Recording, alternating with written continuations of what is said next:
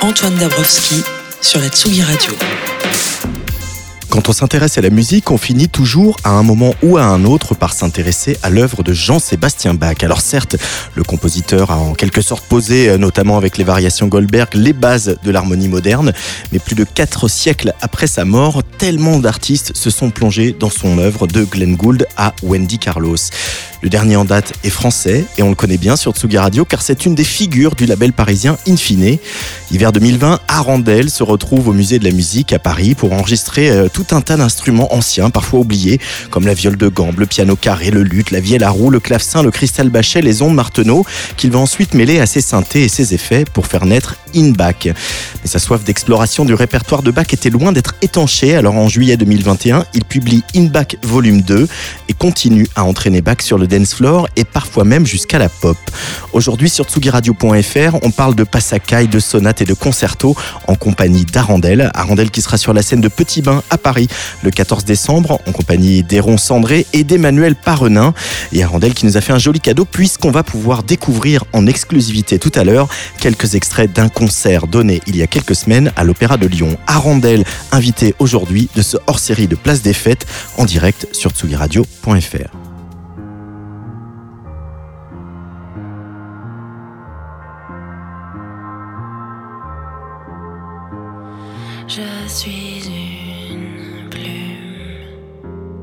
et je flotte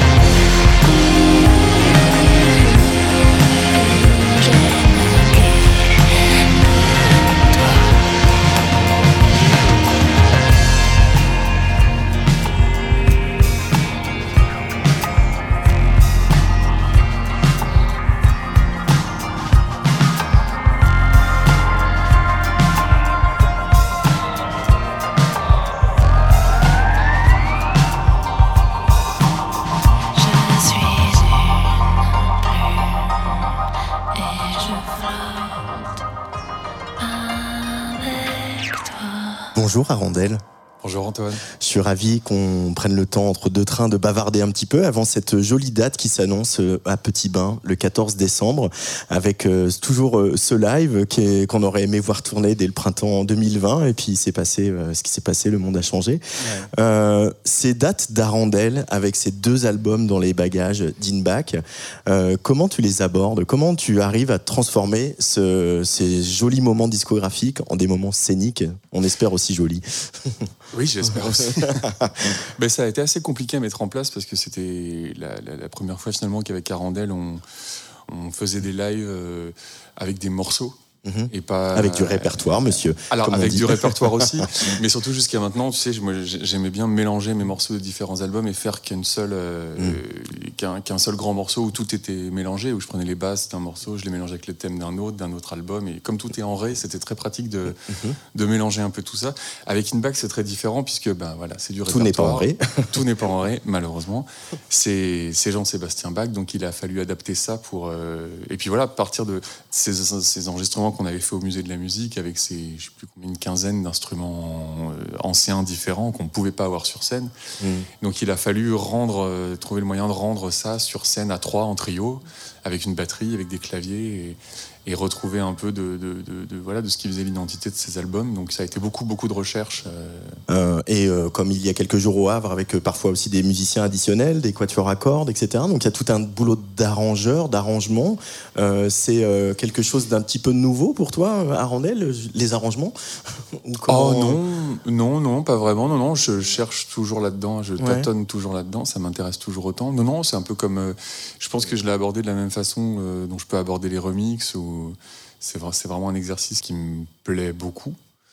Donc non, non, au contraire, je trouve ça assez stimulant. Mhm. Après, c'est pas moi qui ai fait les arrangements des cordes, en l'occurrence, pour les quatuors, puisqu'on tourne parfois avec, mhm. soit avec le quatuor Emana, qui est un quatuor euh, lyonnais, un magnifique quatuor lyonnais, soit avec des, quatuors avec des conservatoires, des fois ça arrive avec des élèves. Donc pour ça, on a des arrangements qui ont été écrits par euh, Jerry Egger et Mélie Fraisse. Mhm. Euh, là, je ne me serais pas tenté moi-même à écrire une partition pour Quatuor. vaguement inspiré de, Jean-Sébastien, qui plus est. oui, voilà, non, non, je, connais mes limites. Arandel, tu nous as fait un joli cadeau parce que tout à l'heure, là, on va écouter quelques extraits de live, justement, de, ce que ça donne, une transformation live de ce répertoire. Mhm. Euh, on, va peut-être rappeler pour euh, les gens qui n'auraient pas écouté notre première émission ensemble ou qui n'auraient pas écouté le premier volume d'Inback. Il, il, en reste, j'en connais deux ou trois. Comment tu l'as abordé euh, ce travail sur euh, Bach C'est qu'est-ce qui euh, déjà tu l'as le premier contact ça a été aussi un contact de DJ parce qu'il y avait eu des mix où tu mixais du classique avec des productions électroniques en, plus de DJ donc de digger. On mhm. peut avoir un rapport de digger à, Bach à Randel Ah ben oui complètement surtout en 2002 surtout quand après moi j'ai cette approche qui est celle d'un comment dire, euh, qui est un peu naïve, de quelqu'un qui connaît pas bien ni le classique ni le baroque euh, et, l'œuvre de Bach encore moins. Donc euh, ça m'intéressait beaucoup au contraire d'aller explorer tout ce que Bach pouvait avoir à offrir de mhm. différent parce que j'avais cette intuition qu'il y avait chez Bach plus que chez d'autres compositeurs une, une variété d'expressions, de, styles, de morceaux qui faisaient que ça pouvait se prêter justement à des réinterprétations, à des réarrangements. Mhm. Et puis, euh, et puis une intuition aussi qui vient du fait que ça a déjà été prouvé depuis, euh, depuis les années 50 euh, et surtout dans les années 60 avec voilà, Jacques Loussier évidemment, les Swingle Singers, plus tard Wendy Carlos évidemment. Enfin, beaucoup de gens se sont prêtés à la relecture de Bach et ont montré qu'en fait la matière de l'écriture de Bach a cette chose magique qui fait que elle peut se prêter à différents mmh. instruments, à différents styles, à différentes époques et à chaque fois raconter quelque chose de nouveau mais de notre époque. Hmm. Alors moi non plus, j'ai pas bien étudié Bach. Est-ce que euh, par exemple, quand on écoute les, variations Glenn Gould, euh, les variations jouées par Glenn Gould, pardon, les versions Goldberg jouées par Glenn Gould, il y a aussi un côté peut-être, euh, je vais oser le mot, minimaliste dans cette musique. Et est-ce que justement, c'est ces trucs très minimaliste, très discret, qui fait qu'on peut projeter plein de choses et l'emmener dans plein de territoires Ou au contraire, on, la poésie qui se dégage de la musique de Bach fait que euh, euh, ça déclenche l'imaginaire tout de suite comment, comment tu l'as abordé toi? Non, ça a été vraiment fait des rencontres avec des morceaux. À chaque fois, c'était un, morceau différent que je découvrais qui me donnait envie de l'amener ailleurs. De, un peu comme avec un remix, vraiment. Quoi. Mmh. Quand, quand, on me demande un remix et qu'on me fait écouter on me fait écouter le morceau original et il faut que j'ai une, pas, une vision, une envie d'aller l'amener ailleurs, de voir comment je pourrais le tordre ou l'accompagner ailleurs. Ou... Ça a été très différent. Mais après, c'est vrai qu'il y, a beaucoup de pièces de Bach, les pièces les plus orchestrales, les, euh, les passions, les, euh, celles qui sont très chorales, avec euh, vraiment beaucoup de. qui sont plus difficiles pour moi, Mhm. en tout cas, à imaginer, parce que j'ai pas cette formation de, de musicien classique, j'ai pas de formation académique, je, je lis pas la musique. Donc euh, c'est vrai que celles qui sont un peu plus minimales euh, me permettaient plus d'imaginer comment les retravailler. Ouais, mais même dans les passions, dans les choses très orchestrées, orchestrales, euh, pour moi, chez Bach, il y a une forme de retenue et de rigueur aussi, peut-être de quelque chose de qui peut paraître froid et finalement voilà quand il y a quelque chose de très lyrique notamment sur les passions où on se laisse embarquer par une émotion Mhm. et cette émotion elle vient elle est presque essentielle quoi c'est presque comme si elle était euh, elle nous prend presque par surprise là Ouais. où un je sais pas un Wagner ou un Chopin va nous embarquer tout de suite dans quelque chose qui est euh, plus euh, directement euh, émotif Euh, je sais vrai. pas c'est une analyse euh, très personnelle mais Si, si, c'est vrai, mais d'ailleurs, Parawan euh, avait fait une version d'une des passions, je sais plus, je crois que c'est celle de Mathieu, il me semble, qui est super, qui est magnifique euh, et que je trouve très inspirante. Moi, en tout cas, en écoutant ces passions-là, si tu veux, je suis un peu perdu quand même dans le flot de notes. Quand il y a trop de notes et, ou quand ça sautille trop, ou quand c'est un peu trop en mode majeur, ça a tendance à, à- Ouais. à me, à me- à me- oui, me perdre un petit peu. C'est pas ce qui m'inspire le plus, disons. Pour revenir à, à- à ce deuxième volume d'In Bach, ce qui est bien, c'est que vu l'œuvre de Bach, euh, on peut imaginer qu'on est encore dans 20 ans à faire des volumes d'In Bach. hein. Ouais, peut-être pas quand même. Il y a moins d'instruments anciens que sur le premier, euh, où euh, là, ouais, il y a vraiment cette belle collaboration avec euh, le musée de la musique ici, pas loin dans le parc de la Villette, euh, et tous ces instrumentistes aussi, parce qu'il y a les instruments, Ouais, mais aussi ouais. les instrumentistes. Là, tu t'es recentré un peu sur des sonorités, des sons synthétiques et, des- et notamment des, des machines qui sont chères à, à nos petits cœurs quand on aime les musiques électroniques, notamment euh, des synthés Moog, etc. Finalement, est-ce que toi, tu as, entretiens ce rapport euh, euh, que des, les musiciens avec lesquels tu as joué sur le premier volume ont avec leurs instruments anciens? Toi, tu as ce même rapport avec tes synthés, un truc un peu... euh, beaucoup de respect, en même temps beaucoup d'attachement ou Comment tu te comportes avec tes machines à rondelles? Ah, euh, c'est intéressant, je me suis jamais vraiment posé la question. Je suis pas du tout fétichiste de, de l'instrument. J'adore les instruments, j'adore les, les, tu vois, les manipuler, en jouer, mais je suis pas instrumentiste moi-même. C'est-à-dire que j'ai jamais appris vraiment à euh, jouer d'un instrument de A à Z, à maîtriser l'instrument, à euh, m'intéresser, tu vois, à l'entretien d'un instrument, à la lutherie. J'ai pas du tout ce rapport-là euh, physique avec euh, avec l'instrument. Et alors avec les machines encore moins, parce que je suis pas du tout, euh, je, je geek pas du tout, ça me, ça m'angoisse beaucoup. Donc, donc voilà, je, si tu veux même les synthés, je, j'en ai pas énormément, j'en ai quelques-uns que je commence à peu près à, je vais pas dire maîtriser, mais enfin avec lesquels que je comprends à peu près quel bouton fait quoi, et ça me va très bien comme ça. Ça me va très bien comme ça. Mais je préfère, euh, oui, je préfère euh, du coup avoir euh, un instrumentarium varié et puis aller chercher des sons un peu à gauche à droite et puis trouver comment faire d'autres sons plutôt que voilà passer des heures à, à rentrer dans de la synthèse sonore. et- Ouais. C'est peut-être un défaut, probablement un défaut, mais euh, j'ai pas cette, cette, cette patience. En tout cas, j'ai pas envie de travailler comme ça. Mais du coup, c'est voilà, tu trouves un son qui te plaît et après euh, tout le travail se fait à la production, euh, au mixage. et C'est tout ce que tu vas rajouter dans, comme effet dans l'ordinateur, quoi, en MAO, quoi. Oui, non, pas seulement. mais disons, j'aime, que le, le son m'apporte ailleurs, que le, le son d'un instrument me fasse avoir d'autres visions par rapport où le morceau pourrait aller. Quoi. Mm. Alors après, c'est pas uniquement non, dans l'ordinateur. Ça peut être le, le passer par des pédales d'effet, ça peut être mettre un, oui, un son à l'envers, tu vois, enfin chercher des techniques un peu, euh, un peu plus, euh, plus à l'ancienne, quoi. Mais Et le son de la voix, alors il y en a pas mal de voix sur ce deuxième volume. Euh, Sur le premier, il y avait déjà Barbara Carlotti, il y Mhm. avait euh, euh, Areski. Areski. Mhm. Euh, là, on retrouve Scald, tiens, tiens. Mhm.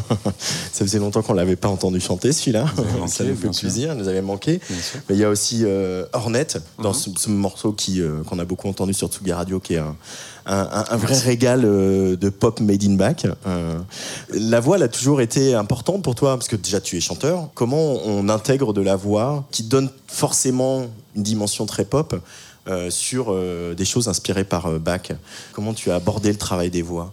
Oh, ça, je pense que ça dépend des morceaux. Puis enfin, je pense que ça dépend vraiment des morceaux, parce qu'il y a des morceaux où ça s'y prêtait, comme le morceau dont tu parles, Nos Contours, qui avait vraiment plus une structure pop, mais que lui avait donné Ben Chemi, puisque c'était Mm. une adaptation en français d'un morceau avec Ben Chemi qui était sur le premier volume.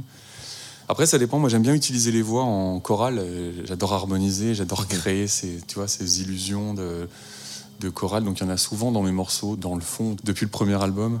J'aime bien ces textures vocales-là. Ouais. Mais euh, et puis on m'a fait remarquer que sur ce volume 2, il y avait aussi plus de parler, plus de texte, plus Ouais. de spoken word. Qu'est-ce que tu as découvert de, de Bach que tu euh, ignorais? Qu'est-ce qui t'a surpris euh? C'est un constat que je continue à faire, c'est que je- très régulièrement, je, je découvre d'autres morceaux où je me dis ah ça je pourrais quand même, ah ça j'aimerais bien faire quelque chose. Ah tiens ça, ah, C'est un ça, c'est fond quand même. Ouais vraiment. je- J'ai toujours peur que la musique classique ce soit trop grand pour moi. Quoi. Comme beaucoup de gens, je pense. Mm. La, la musique classique c'est trop. euh, c'est- impressionnant, euh, on peut avoir l'impression que c'est une autre euh, culture, qu'il y, y a quelque chose où on se sent un peu petit devant quelque chose comme ça. Et avec Bach, j'arrête pas d'être émerveillé en me disant mais c'est incroyable. C'est un puits sans fond de, de- de morceaux qui sont parfaitement abordables. J'ai l'impression par tout un chacun. Quoi. Ça parle à un, à un endroit où il n'y a pas besoin d'avoir étudié la musique, il n'y a pas besoin de... C'est incroyable. Quoi. Il y a des musiciens classiques aujourd'hui, euh, bon, plutôt dans la jeune garde, qui disent un peu l'inverse, quoi, qui disent qu'ils peuvent être impressionnés par la musique électronique et qui se sentent pas forcément légitimes quand ils sont invités sur des projets. On se pose la question de la légitimité euh, à un moment quand on attaque un truc comme ça et quand on met dans le- sur le titre euh, de deux albums. On se dit est-ce que je suis légitime de faire ça et d'aborder ça? Ou est-ce qu'on Oh, bah, tu sais, passe trop vite? si tu me passes cette question à moi, ouais, c'est la question de ma vie. Vous avez je suis heures. légitime à faire ce que je fais, je me la pose euh, même quand je suis avec ma flûte à bec ou, ou, ou- ou avec mon synthé ou ma guitare. tu. Ouais.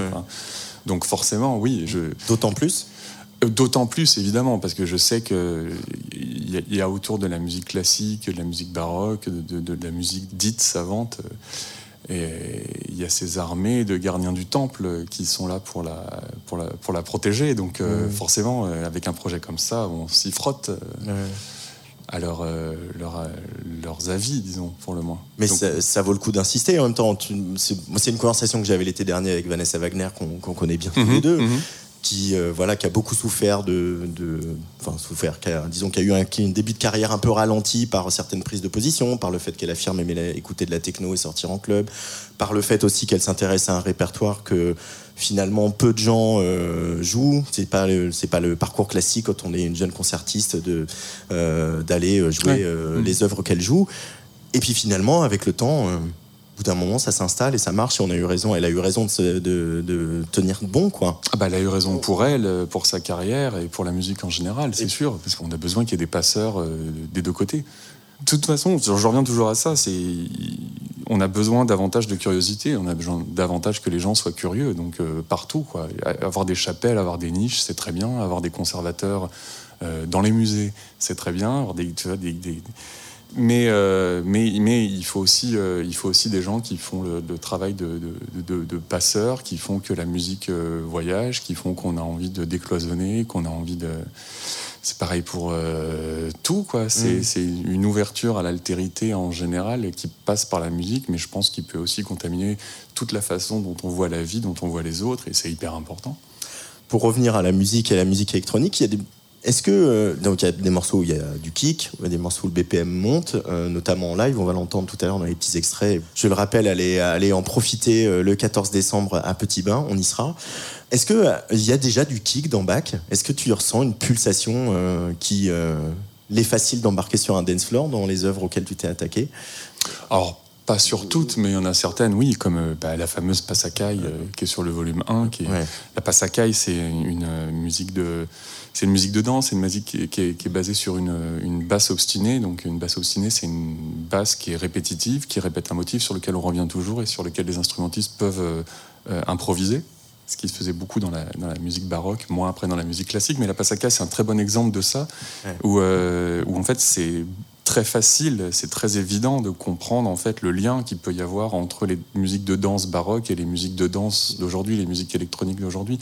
Le, après, l'instrumentarium change, les sons changent, la façon dont on traite tout ça. Évidemment, il n'y a pas de drop dans le, dans le baroque, il n'y a pas ou peu de break, euh, même s'il y en a quand même un petit peu, il y a quand même des formes de break. Tout ça euh, existe, préexiste, mais en tout cas, voilà, c'était un peu. euh, c'était presque un peu un piège aussi. Je me suis longtemps posé la question, c'était un peu compliqué, justement, comment Ouais. est-ce que je traite cette passacaille-là pour pas, justement, euh, j'avais pas envie, tu vois, de, que, que ça soit trop évident non plus, quoi. Hmm. Et comment, c'est quoi la parade alors? Un petit secret de fabrication? Ah, mais je, je- je- si j'en avais un, je, je ferais un volume 3.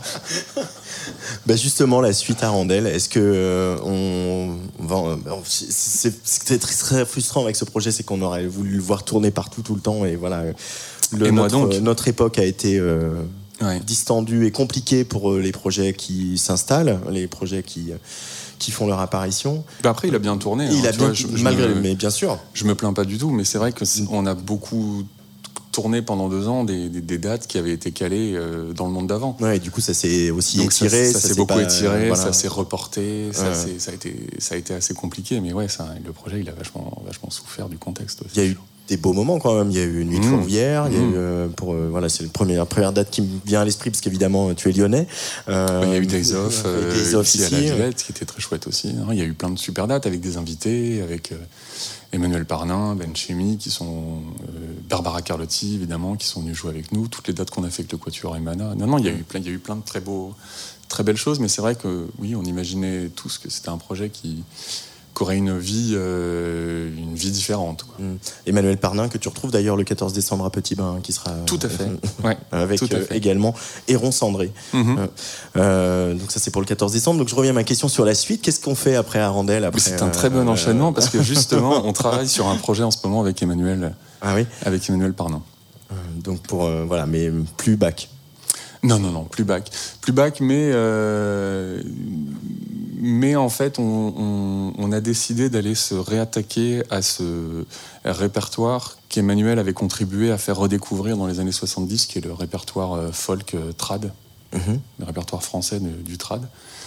Et voilà, je vais pas t'en dire trop pour le, Ah. pour le moment, parce qu'on vient juste de commencer, on vient juste de se faire une semaine là, de, de recherche et d'enregistrement dans le Morvan, mais voilà, donc mais on, on a pas mal de pistes et c'est c'est assez excitant. Enregistrer des folk traditionnels français dans le Morvan, c'est pas mal, non? Ça s'y prête, Ouais, hein? Ouais. On n'a pas mis d'accordéon, Ah, Non. mais on a mis de la vielle à roue, Ah, quand même.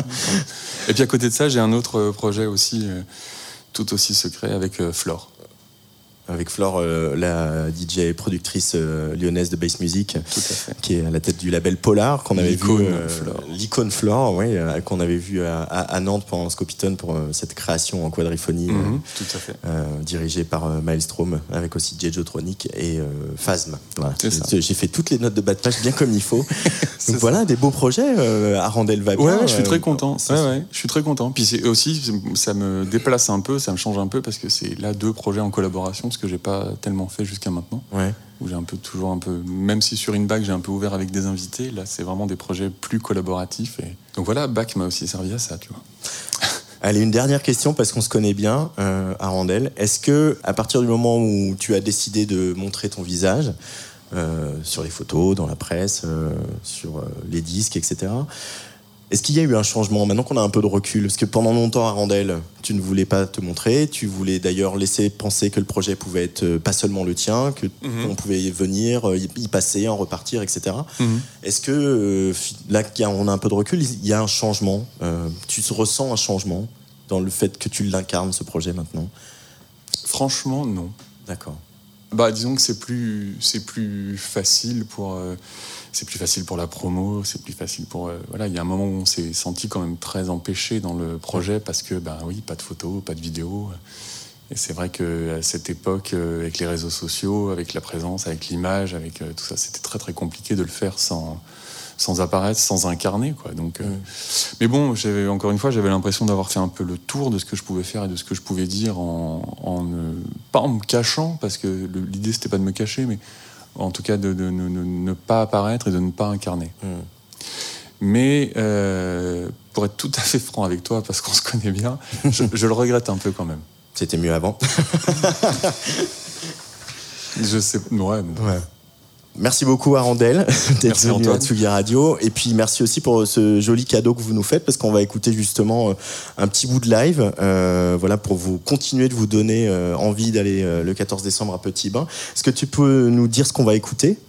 Eh ben alors, en fait, c'est un, un extrait d'un enregistrement qu'on a fait un peu plus tôt dans l'année à, à- à l'Opéra de Lyon, à l'O- l'Opéra Underground. Mhm. Euh, avec le Quatuor Emana. Et donc c'était un concert parce qu'en fait c'est grâce à Richard Robert qui est le, le programmateur de l'Opéra Underground qui nous a présenté le Quatuor Emana. On a répété chez eux, c'est chez eux qu'on a fait les arrangements et tout ça. Donc c'était un peu le concert de le concert de présentation de notre de notre travail avec de, eux. de sortie de résidence, entre Sortie guillemets. de comme voilà, résidence, comme on dit. en gros avec eux.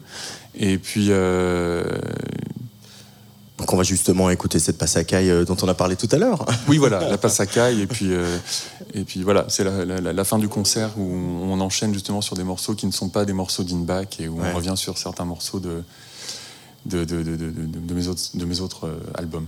Donc on revient en ré. Et on revient en ré la, sur la la vie, voilà. est en ré quand Voilà. même. faut quand Et j'y reviendrai. hein. j'y reviendrai. Tu reviendras au ré I'll be back. I'll be back indie. Indie. ah oui, mais alors oui, alors c'est justement l'occasion de, de te l'annoncer. I'll be back Indie et Indie is back aussi. On réédite euh, Indie en vinyle et ça va sortir en 2023 sur euh, voilà avec un magnifique euh, vinyle euh, doré. Et ben voilà, plein de bonnes nouvelles pour Bah oui. Arondel en, en 2023. Ah oui oui, j'ai hâte de 2023. C'est fou, ça fait quand même un bout de temps, hein, Indie. hein, ça commence à dater. hein. Bah, oui, oui, c'est une réédition qu'on avait prévue pour les 10 ans, euh, 10 ans d'Indie. Et puis bon, bah, les 10 ans d'Indie, ça tombait euh, cette année maudite. Donc euh, ben voilà, tout a été repoussé. Puis ça, ouais, ouais, ça, fera, ça fera 13 ans quand même. Ça fera 13 ans, ouais. Merci beaucoup, Arondel. Ouais, merci Antoine.